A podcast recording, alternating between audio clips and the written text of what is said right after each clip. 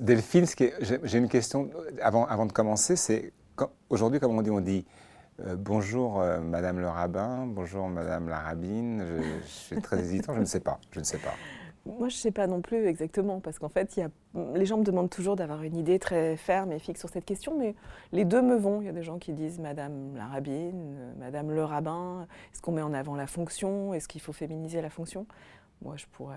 Non, parce qu'on est vraiment dans la féminisation aujourd'hui à outrance, donc. Euh, ouais. Moi, je comprends qu'on féminise et de fait, je me rends compte qu'aujourd'hui, euh, toute la nouvelle génération, les, par exemple les enfants dans ma synagogue, ils disent tous la rabbine. Pour eux, c'est une évidence. C'est cohérent. Oui, c'est cohérent. Et en même temps, je trouve que pendant longtemps, j'ai dit Madame le rabbin parce que je trouve que c'était intéressant que des femmes puissent porter le même nom dans la fonction que cette fonction qui a été exercée dans l'histoire euh, seulement au masculin. C'était une façon de dire on peut l'exercer pas différemment en tant que femme, mais comme ça a toujours été fait, mais avec peut-être notre touche à nous. Tout à fait. Mais je trouve ça joli, moi, Rabine, en plus. Mm. C'est assez joli.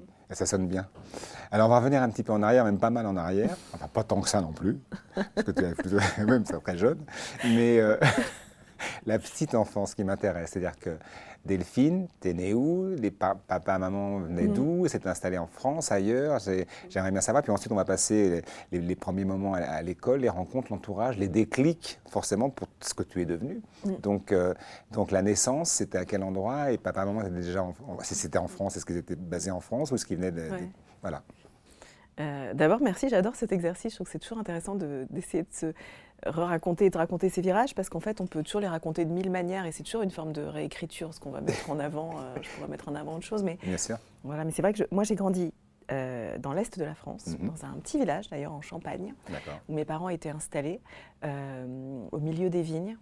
Mais en fait, mes parents, ils venaient tous les deux d'histoires très différentes, de deux histoires juives, mais très différentes. Mon père il vient d'une famille de juifs français installés là depuis des centaines d'années, qui étaient déjà là avant la Révolution, euh, qui ont toujours vécu dans l'Est, en Alsace-Lorraine.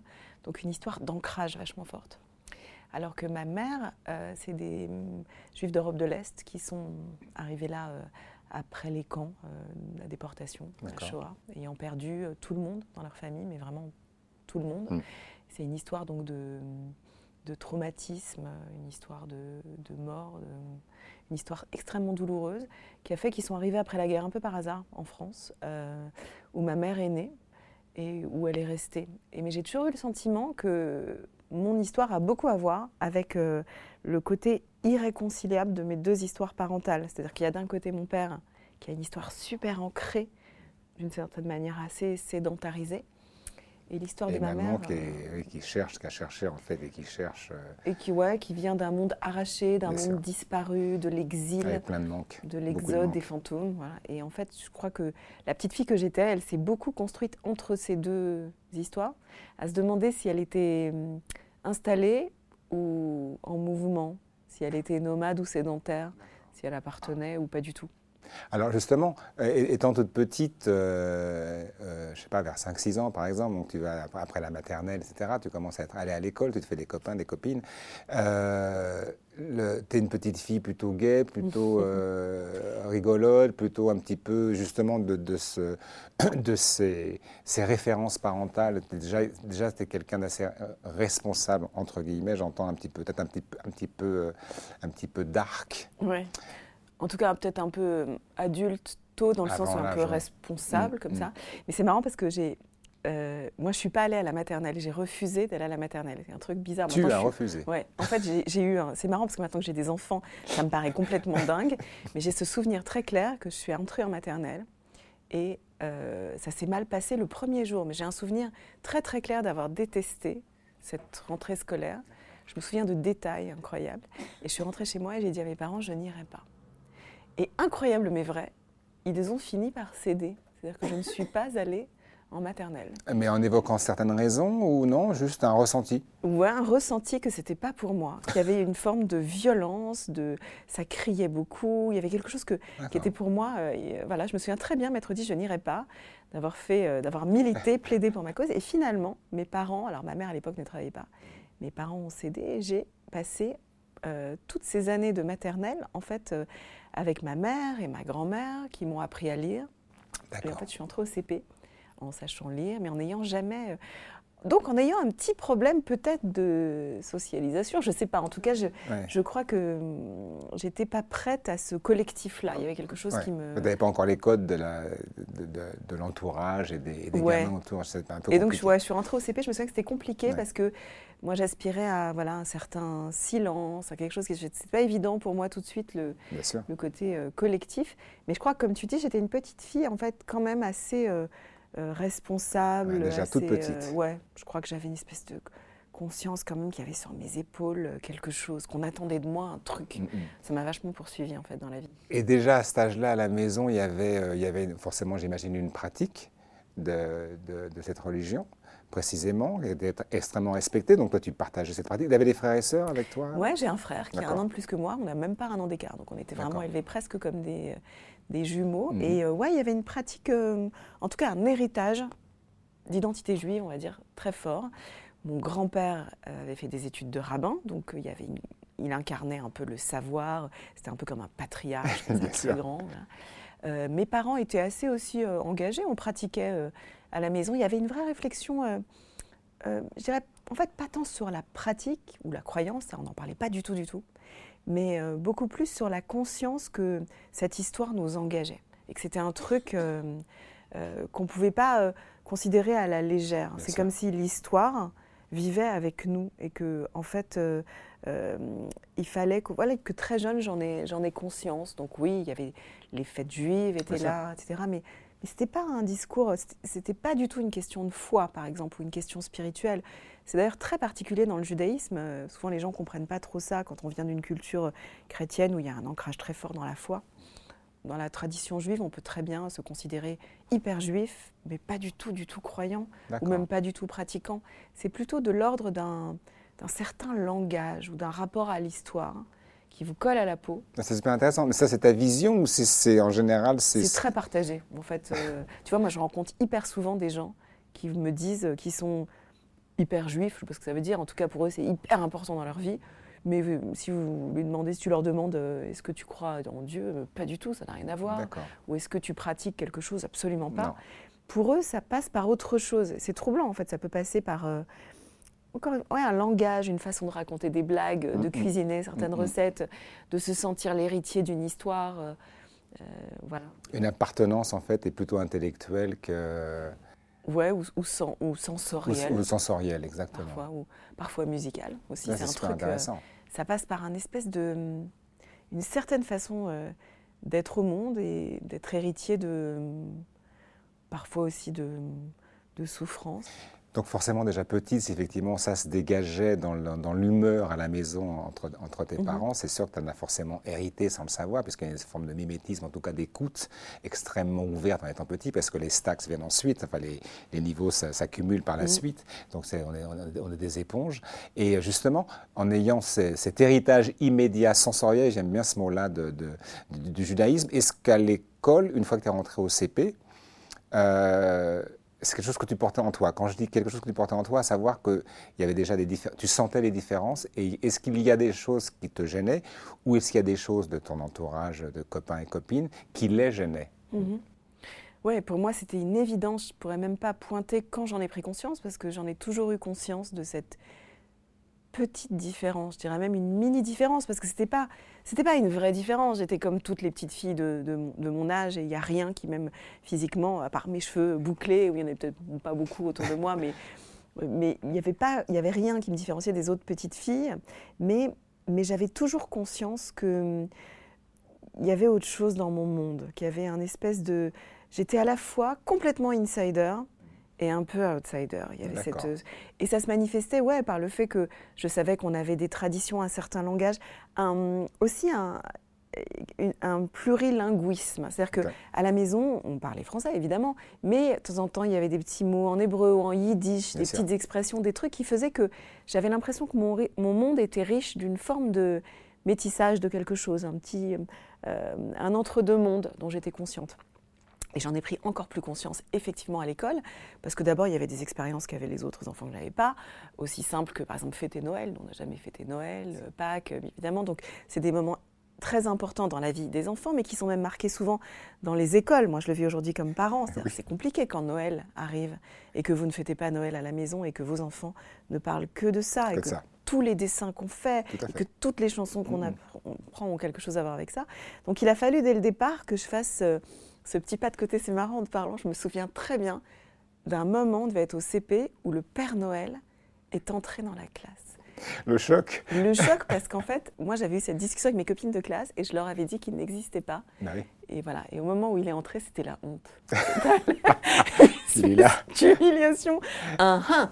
On t'avait bien dit qu'il existait, plus aucun argument. Et puis je me souviens d'autres petits moments qui sont un peu à la fois mignons et grotesques et un peu mm. ridicules. Par exemple, j'ai ce souvenir un jour euh, que trois, quatre copines de classe, dans la cour de récréation, elles savaient que j'étais pas chrétienne. Et elles m'ont dit, nous, on fait comme ça. Et toi, qu'est-ce que tu fais? Et là, j'ai été prise de court. Je me suis dit, mince, moi, j'ai pas un truc comme ça. Et j'ai dit un truc, j'oublierai jamais, je leur ai dit un truc complètement grotesque, je leur ai dit, nous, on fait et j'ai fait une étoile de David avec ah, drôle. qui est complètement grotesque que personne ne fait.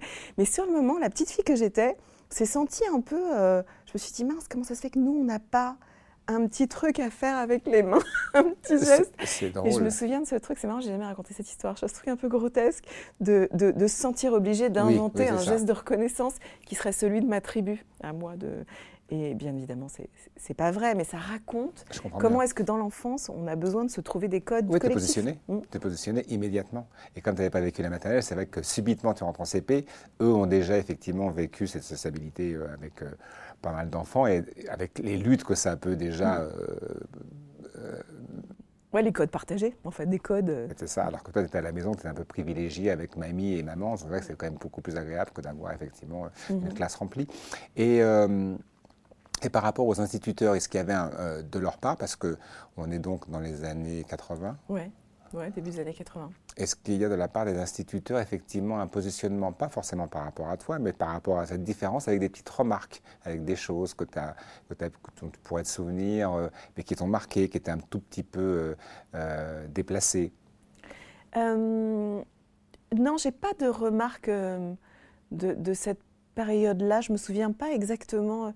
Non, j'ai eu l'impression d'avoir des, enseignants très bienveillants qui sans aucun doute savaient oui, qui j'étais parce qu'on vivait dans un petit village et que, par exemple, il y avait la, question de la, la fréquentation euh, de l'église. Bah Tous les enfants allaient à l'église, préparaient leur euh, première communion.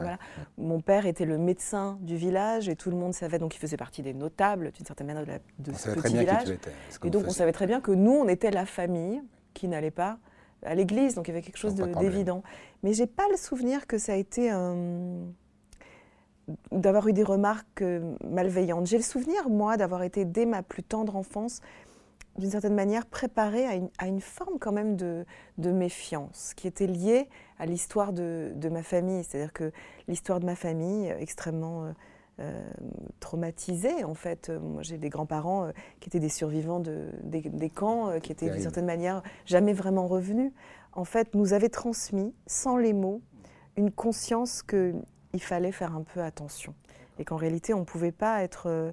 voilà, il fallait simplement être, être conscience de ce qui s'était passé et du fait que un voisin, un autre, qui d'une certaine manière vous semblait, voilà, quelqu'un d'anodin, pouvait tout à coup se révéler être être une menace. Une espèce de forme de méfiance latente comme ça, sans vraiment en parler, sans vraiment le savoir, mais qui était présente finalement au sein de la famille. Qui était présente, mais qui allait de pair avec le double discours familial. C'est-à-dire que d'un côté, il y avait un discours très fort dans la famille de mon père de confiance, ils avaient été sauvés par des justes pendant la guerre, on devait à l'autre notre salut. Mmh. Mais dans l'histoire de ma mère, il y avait la conscience que votre voisin peut demain être votre assassin, et qu'en réalité, il faut faire attention à qui on parle, et qu'est-ce qu'on dit, et de qui on s'entoure.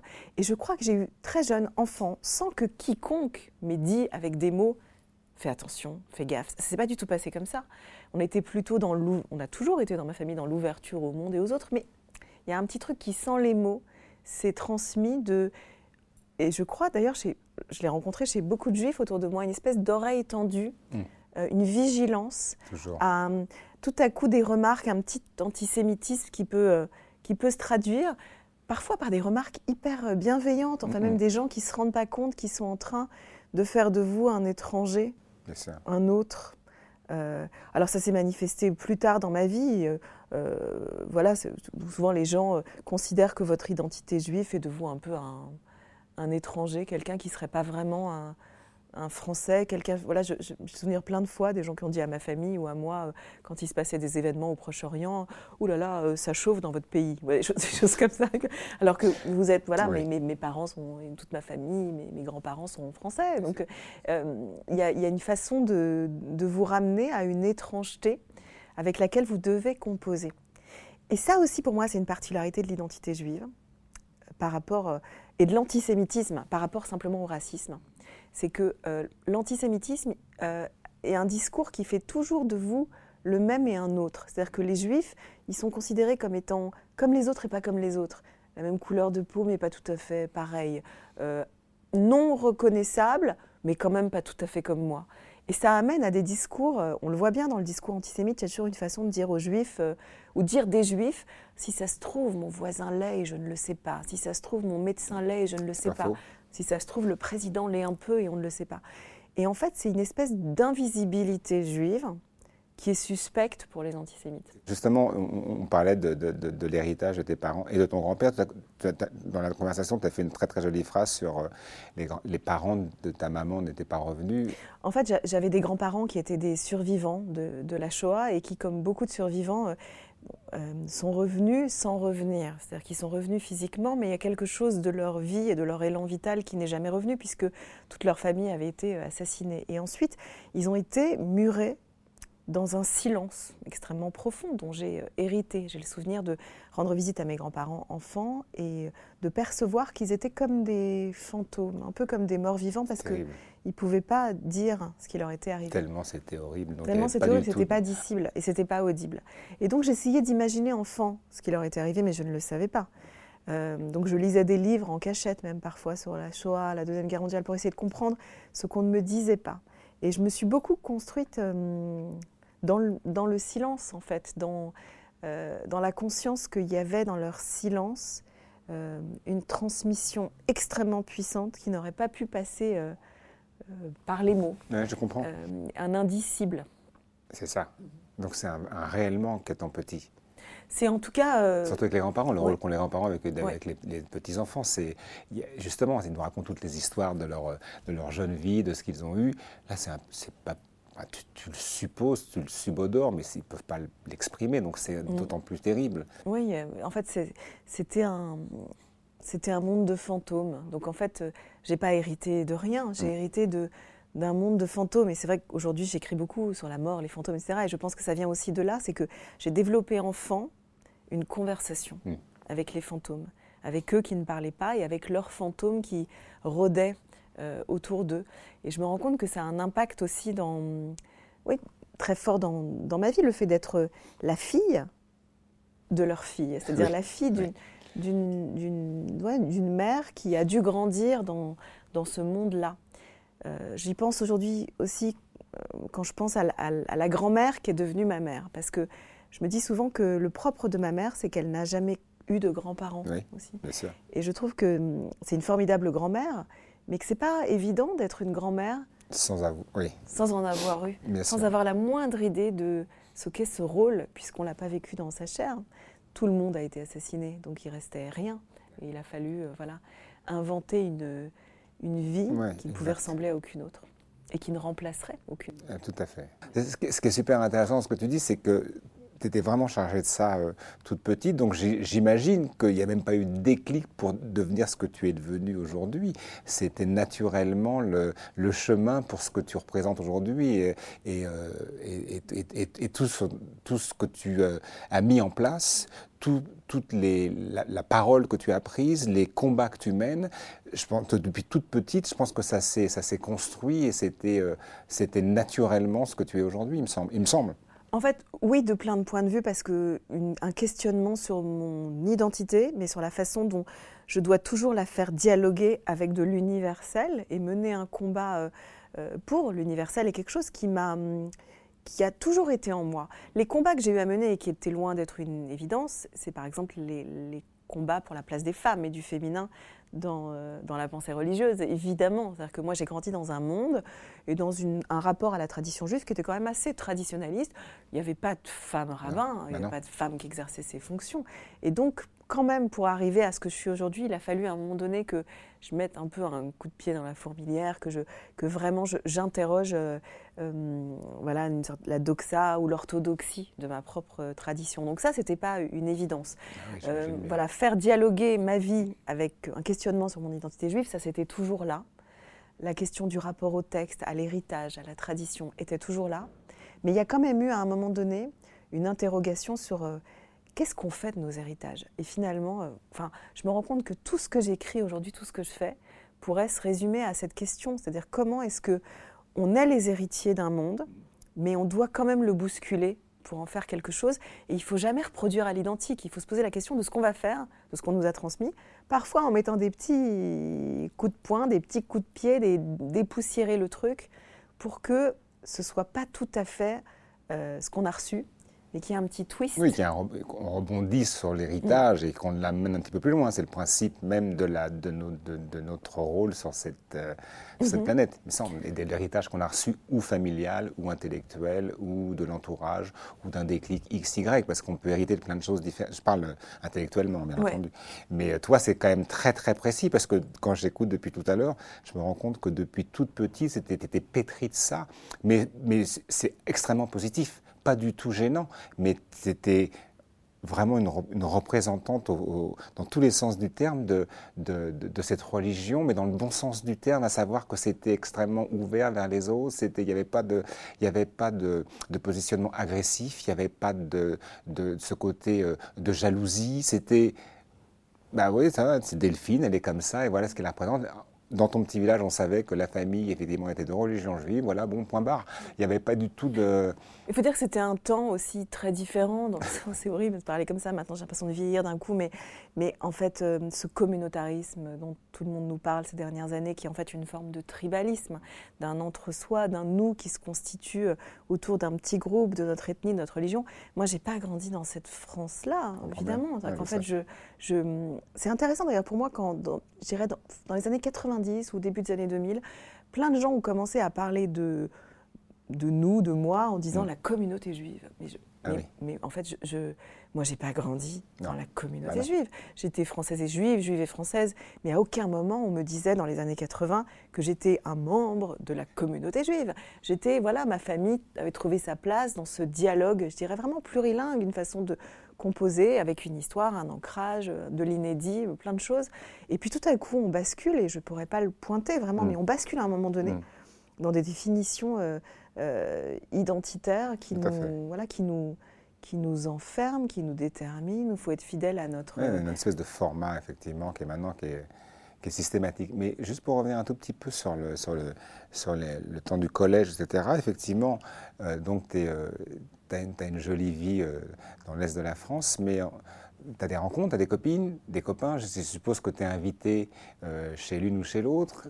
comment ça se passe? Comment, toi, ta vision, effectivement, où, tu sais qu'à la maison, avec papa et maman, ça ne se passe pas du tout comme ça. même les discussions, parce que souvent, quand on est invité petit chez les copains, il y a les parents qui sont présents, il y a des discussions à table, on entend tout ce qui se passe. Donc, il des, est-ce qu'il y a des choses qui, dans ces échanges-là, jeune fille t'ont choqué ou t'ont aidé encore à développer effectivement ces, sentiments que tu avais proches de cette religion-là, de ta religion?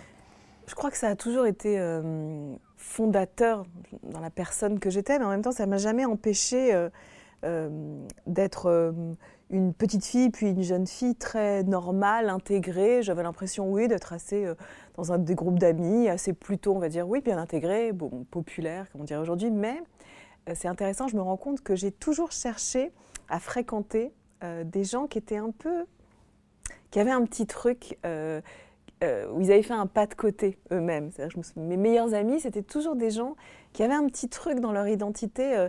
Une petite différence, quoi. Oui, une petite différence que je trouvais finalement intéressante, qui sans doute me, me reliait à eux. Des et puis te rassurait d'une certaine manière aussi, puisque tu m'as expliqué que souvent on te disait, oui, bon, il n'y a pas de problème, mais tu es quand même, entre guillemets, pas pareil. Il y avait un... Ouais, ça, je pense que ça rentrait en écho avec mon propre, ma propre interrogation sur, euh, en fait, est-ce que j'étais le même ou est-ce que j'étais l'autre dans mmh. l'histoire? Cette question de elle est fondamentale cette question. Est-ce qu'on est le même ou est-ce qu'on est l'autre? Et en fait, je crois que dans la vie, c'est resté. J'aime bien m'entourer de gens qui peuvent être les deux. En fait, c'est-à-dire que qui dans plein de situations seront le même, c'est-à-dire seront, seront vraiment dans le système euh, intégrés, etc. Mais, mais, mais qui sont conscients de tout ce qu'il y a en eux d'altérité, c'est-à-dire tout ce qu'il y a en eux qui doit à la rencontre avec l'autre, au fait d'avoir été un peu différent. Je trouve que c'est hyper intéressant dans la vie ces moments où dialogue en soi le même et l'autre, le fait d'appartenir et de pas complètement euh, euh, appartenir. Et donc au collège, je crois que j'étais déjà dans un, dans un, ouais, c'était, c'était déjà en moi dans mon, dans, dans, mon questionnement en fait très, très jeune.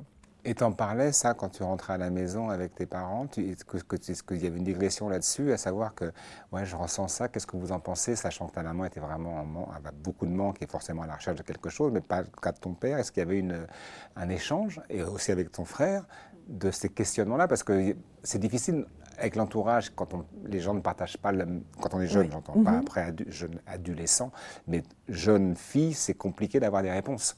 Et je pense que tu avais un paquet de questions. Oui, mais j'ai l'impression que mes parents vivaient d'une certaine manière la même euh, situation.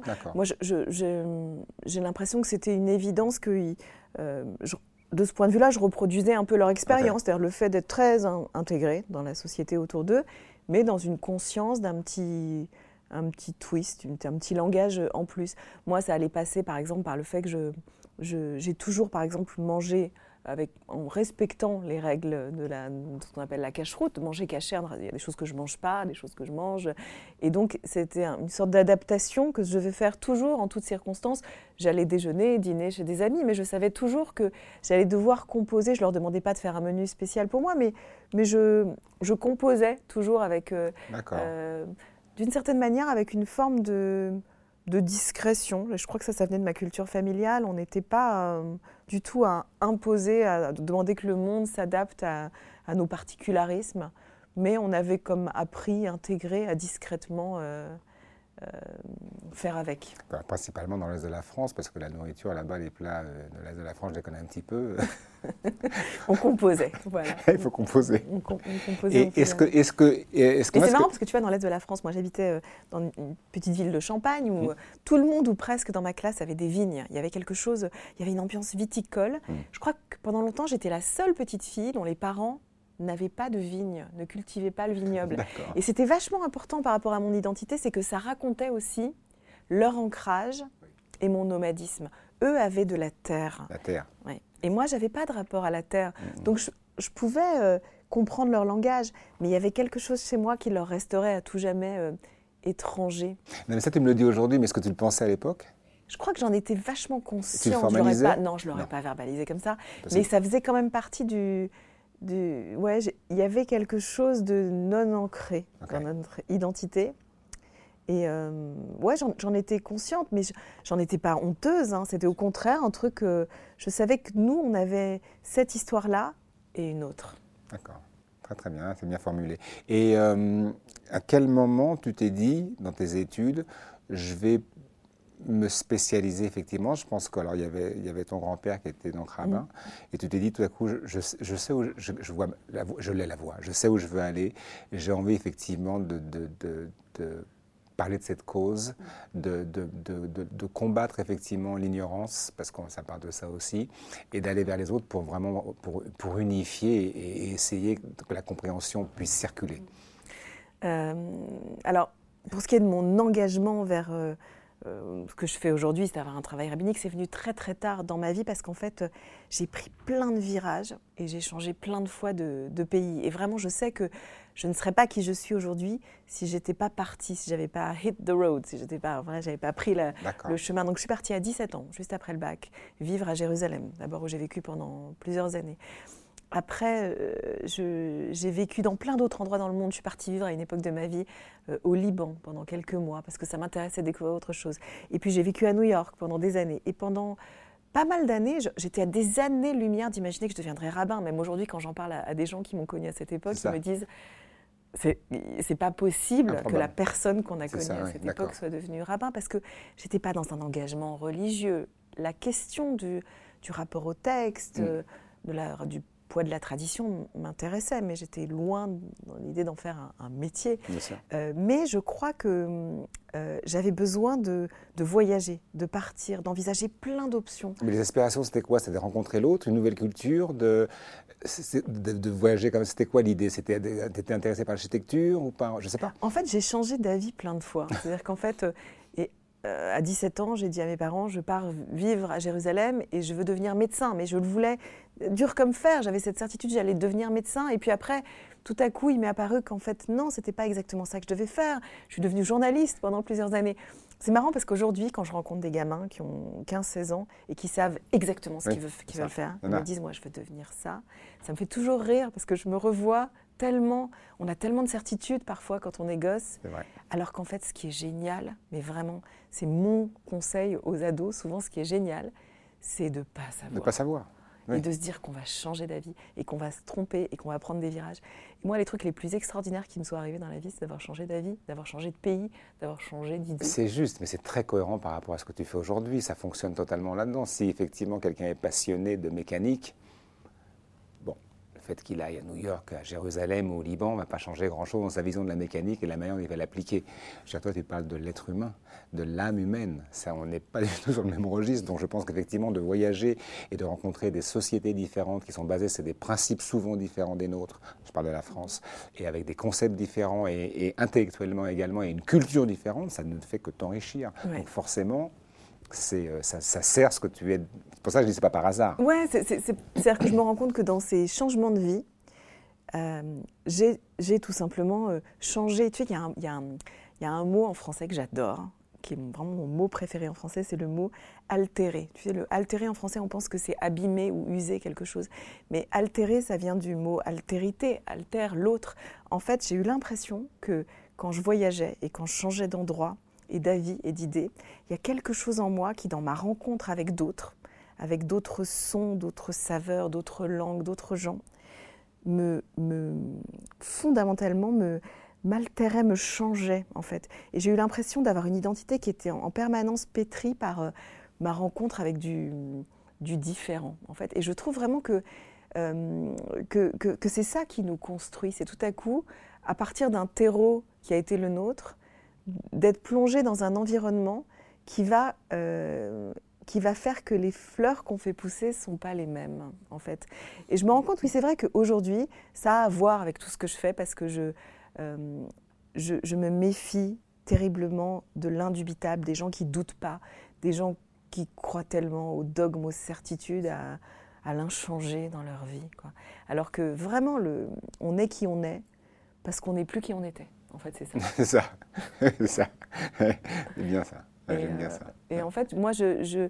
et c'est pour ça que c'est hyper intéressant de parler de la petite enfance parce que je sais tout ce que je lui dois et en même temps, ce terreau-là de naissance me préparait à rencontrer autre chose et donc à lui être un peu infidèle, à prendre une petite tangente. Mais en même temps, tes parents étaient très, très. Euh, tu laissé un petit peu faire ce que tu voulais. Une fois que tu as passé ton bac, tu as décidé d'aller euh, et, et, en Israël et ensuite à New York et au Liban personne s'est interposé, c'était comme la maternelle. J'ai pas envie d'aller à la maternelle, bon, ouais, d'accord, tu vas pas.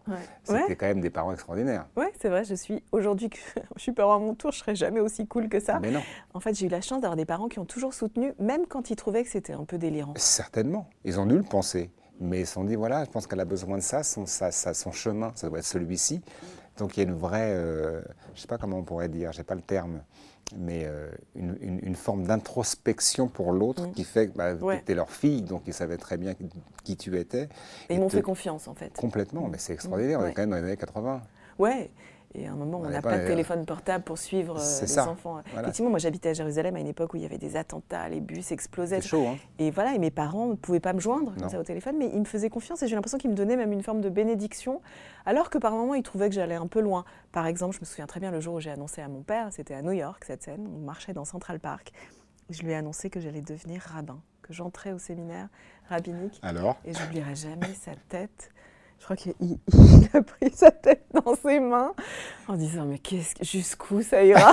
C'est ça, ma fille. en fait, euh, voilà le sentiment que voilà. Et d'ailleurs, c'est devenu une blague entre nous parfois. Il me dit alors maintenant, euh, c'est quoi l'étape prochaine? Qu'est-ce que tu fais après?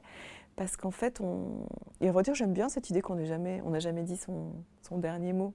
À quel moment vraiment tu as décidé de devenir rabbin Est-ce que tu, le sais? Oui, il y a un moment que j'identifie comme un, jour où je me dis, on est en 2002, en novembre 2002, et j'identifie un jour, un événement où je me suis dit, oh, c'est là que je dois aller. J'étais à un cours à New York, je suis allée écouter un cours donné par un rabbin ce jour-là, et il donnait un cours sur un personnage de la Bible assez connu qui s'appelle Abraham et qui a comme particularité de se mettre en route euh, depuis le monde qui lui a donné naissance. C'est l'histoire d'une mise en route, euh, Abraham. Et tout à coup, il se passe un truc dingue pendant ce cours. J'écoute ce prof. Et à un moment donné, j'ai la certitude, la conviction qu'il parle de moi, qu'il ne parle que à moi. On est peut-être 150 dans la salle. Et je me souviens très bien qu'il parle du voyage existentiel, spirituel, pas juste géographique. De ce qu'on peut devenir dans la vie si on ose franchir une porte, traverser un désert. Et à ce moment-là, je me tourne autour de moi, derrière moi, et je me dis, mais il y a d'autres gens, comment il sait tout ça sur moi? Sur moi, C'est ça. Mon grand-père a dû lui parler parce que c'était un peu le message. qui lui souffle à l'oreille des éléments de ma propre biographie. Et je comprends à ce moment-là que, que ça m'appelle, je sais.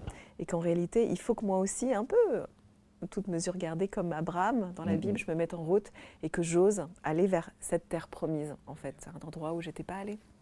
Mais dans plus les études de, rabbin, j'imagine que c'est quand même extrêmement intense. La dernière fois où tu as décidé de faire ça, ça doit dû te prendre un temps fou parce que c'est pas en trois jours. Quoi. non, non, c'est complexe. C'est complexe, c'est des années et des années de séminaires rabbiniques. C'est un engagement très sérieux, long. et. Euh, tu as eu des conseils de ton grand-père là-dessus? Mon grand-père, malheureusement, était déjà ah. décédé depuis des années. Mais en fait, mon grand-père est décédé quand j'avais 17 ans.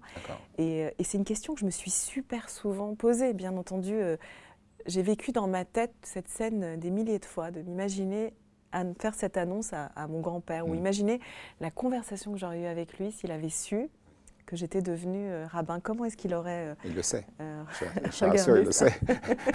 regardez ça. Et, je raconte souvent cette anecdote parce qu'elle a été fondatrice pour moi quand j'avais 16 ans et que j'allais partir étudier la médecine à Jérusalem. Je l'ai dit à mon grand-père, c'était quelques mois avant sa disparition.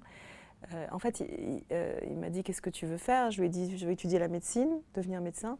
Et là, il y a eu un moment de silence. Et il m'a dit euh, C'est bizarre, j'aurais imaginé autre chose pour toi. Ah et en fait, sur le moment, je me suis dit, oh non, mais pourquoi il ne voulait pas me dire quoi? Et j'avais l'impression qu'il ne respectait pas mon choix, etc.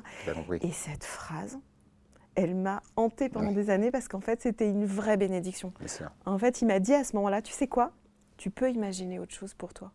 Et en fait, tu n'as peut-être pas dit ton dernier mot et laisse-toi, même si tu es convaincu aujourd'hui, laisse-toi rêver qu'il y aura peut-être d'autres, d'autres virages, d'autres chemins à prendre.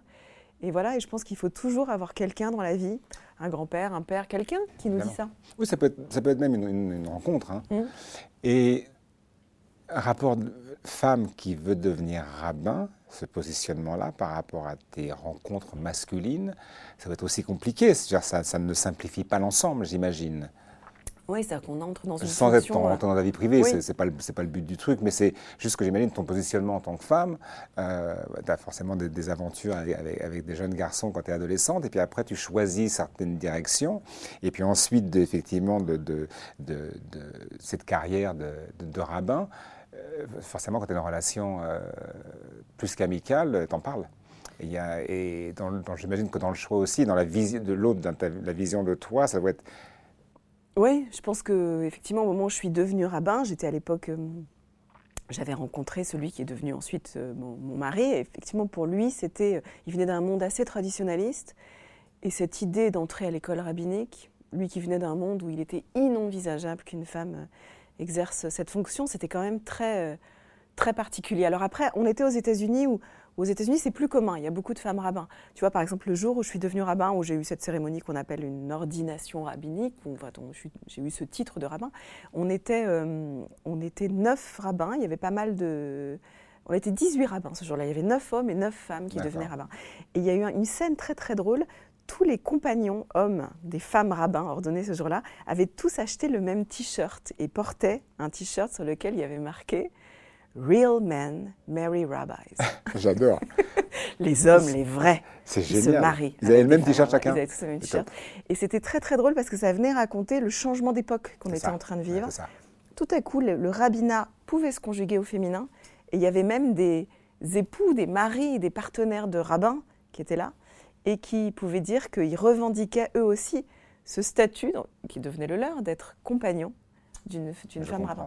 Mais ça, c'est des changements de culture qui prennent un, temps fou. Un temps fou, bien entendu. Aujourd'hui encore, ça reste, je vois en France, on est cinq femmes rabbins, ça reste encore un truc. Euh, vous n'êtes pas, surtout, vous pas nombreuses. Oui, ouais, vraiment, on est très peu. Et donc, ça reste encore un truc qui apparaît comme euh, très.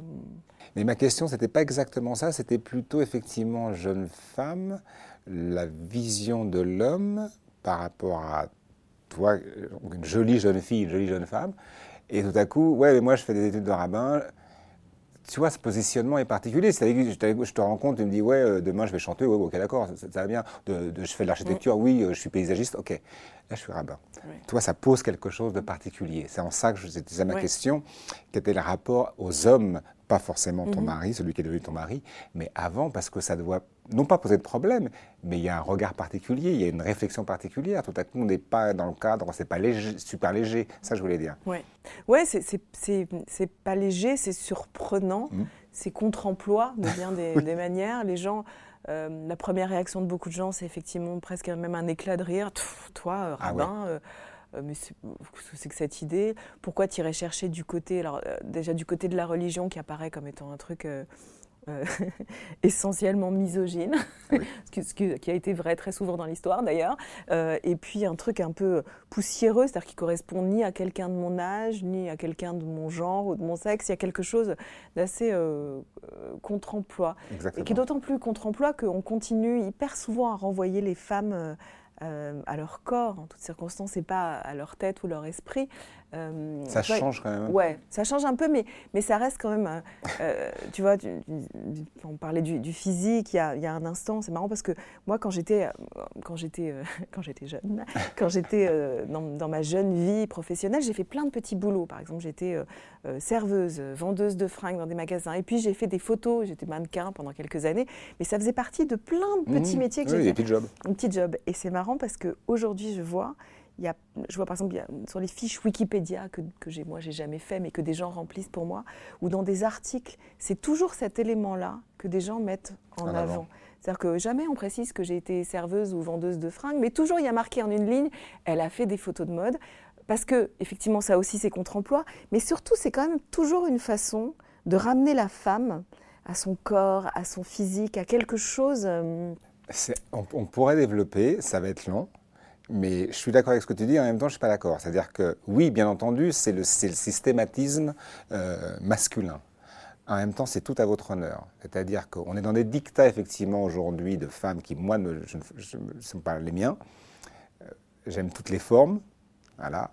Mais je trouve que c'est quand même exceptionnel de pouvoir encenser le corps de la femme qui est juste magnifique pour ce qu'il est, pas dans les photos de mode, pas sur Wikipédia ou sur les réseaux sociaux, mais je veux dire c'est quand même quelque chose qu'on met sur un piédestal, donc je trouve que c'est extrêmement respectueux, je le vois comme ça moi, la femme. Moi j'ai été élevé par des femmes, donc j'ai un respect immense par rapport à la femme, et sans la femme on n'est pas ce qu'on est, nous les hommes. Donc je comprends ce que tu dis par rapport à on est, on est mais c'est pas que je l'ai vu là ta fiche Wikipédia. Mm-hmm. Oui, il y a marqué mannequin, mais il y a marqué plein d'autres choses aussi.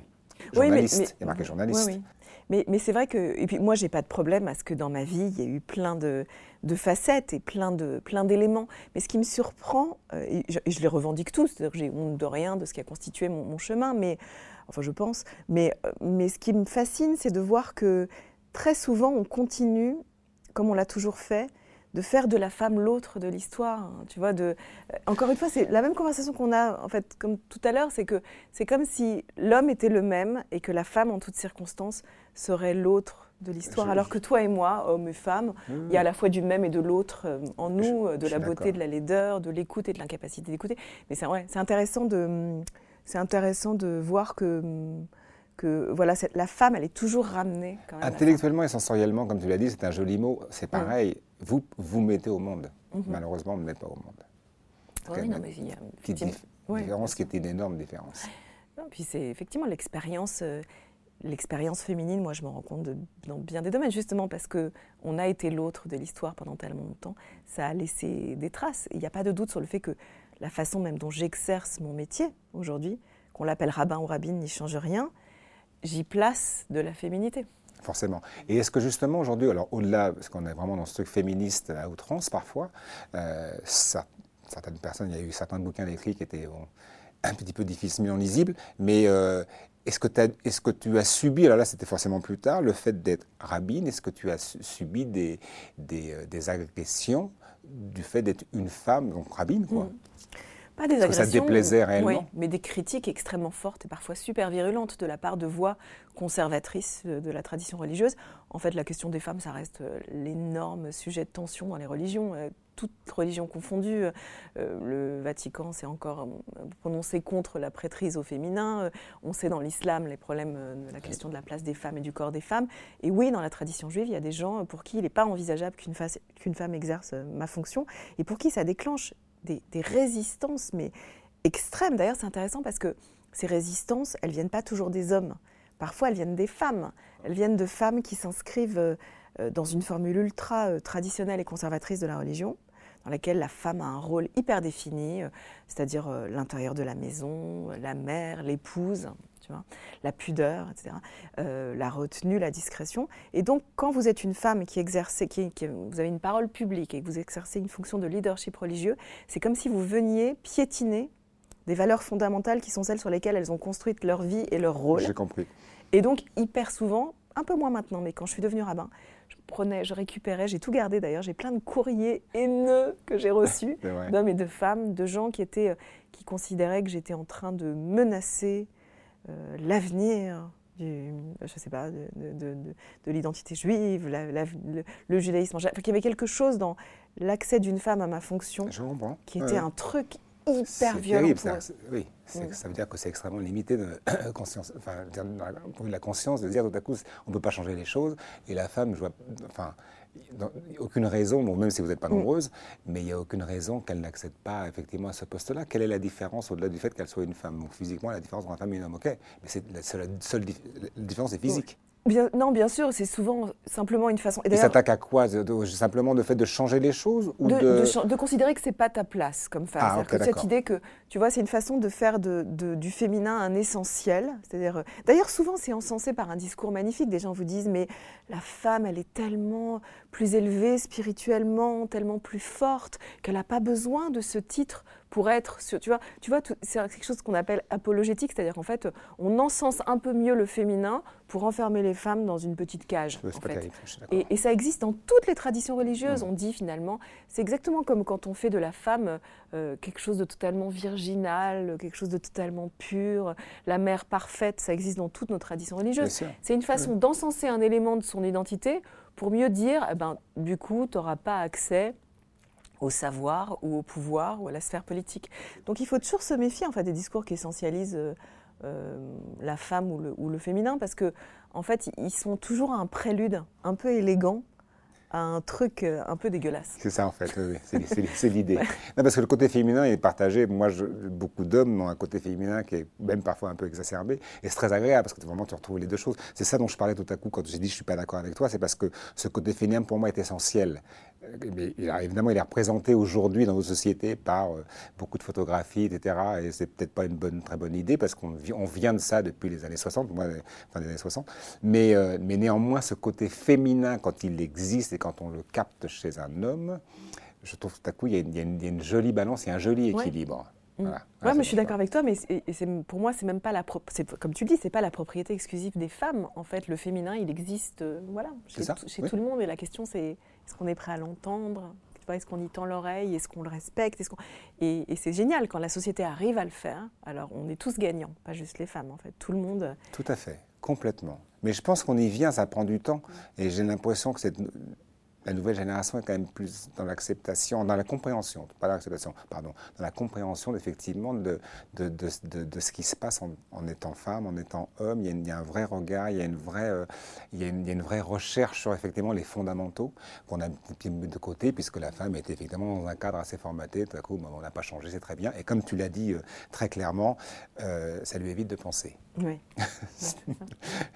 c'est une façon de, voilà, de limiter. C'est très, ouais, très réducteur. Ouais, ce qui est vraiment intéressant, c'est maintenant tu es maman. Et, euh, et, quel, est, quel est le rapport d'une bah, maman, on s'en doute, mais surtout d'une maman rabbin par rapport à tes enfants, même si tu n'étais pas rabbin, quelle est la transmission de toi, ce que tu as reçu de papa, de maman, de ton grand-père, avec les petits messages qu'il t'a fait passer, euh, comment tu, face à tes enfants, dans ce que tu es devenu aujourd'hui, est-ce qu'il y a une forme d'instruction? Est-ce qu'il y, a des valeurs que tu, sur lesquelles tu insistes? Mmh. C'est marrant parce que j'ai trois enfants et ils ont donc tous les trois grandi avec une maman rabbin et n'ont jamais connu euh, autre chose. C'est-à-dire qu'à chaque fois qu'ils vont à la synagogue ou dans un lieu de prière, ils voient une femme, presque toujours euh, une femme rabbin. J'ai ce souvenir incroyable, une anecdote dingue qui a vraiment changé ma perception du rabbinat. Un jour où mon fils aîné devait avoir 5 ou 6 ans. Et je lui ai dit Qu'est-ce que tu veux faire dans la vie? Il m'a dit euh, Superman ou roi. et je lui ai dit Pourquoi pas rabbin? Et là, il m'a regardé et il m'a dit C'est un métier de fille. Non Et j'ai trouvé ça C'est vrai? extraordinaire parce qu'en fait, il venait de résumer ce qui était la normalité pour lui. C'est le métier de sa maman. Donc, évidemment que c'est un métier de fille. Ça n'avait rien de viril à ses yeux. Ça, c'est génial. et je l'ai laissé découvrir ensuite qu'il y avait aussi des hommes rabbins. Il y en a quelques-uns. Quelques-uns. non, mais c'est une super réponse. J'adore. Et en fait, je me suis dit que c'est marrant parce que finalement, euh, on accueille tous dans notre petite enfance notre famille comme la norme. Il nous faut un certain temps.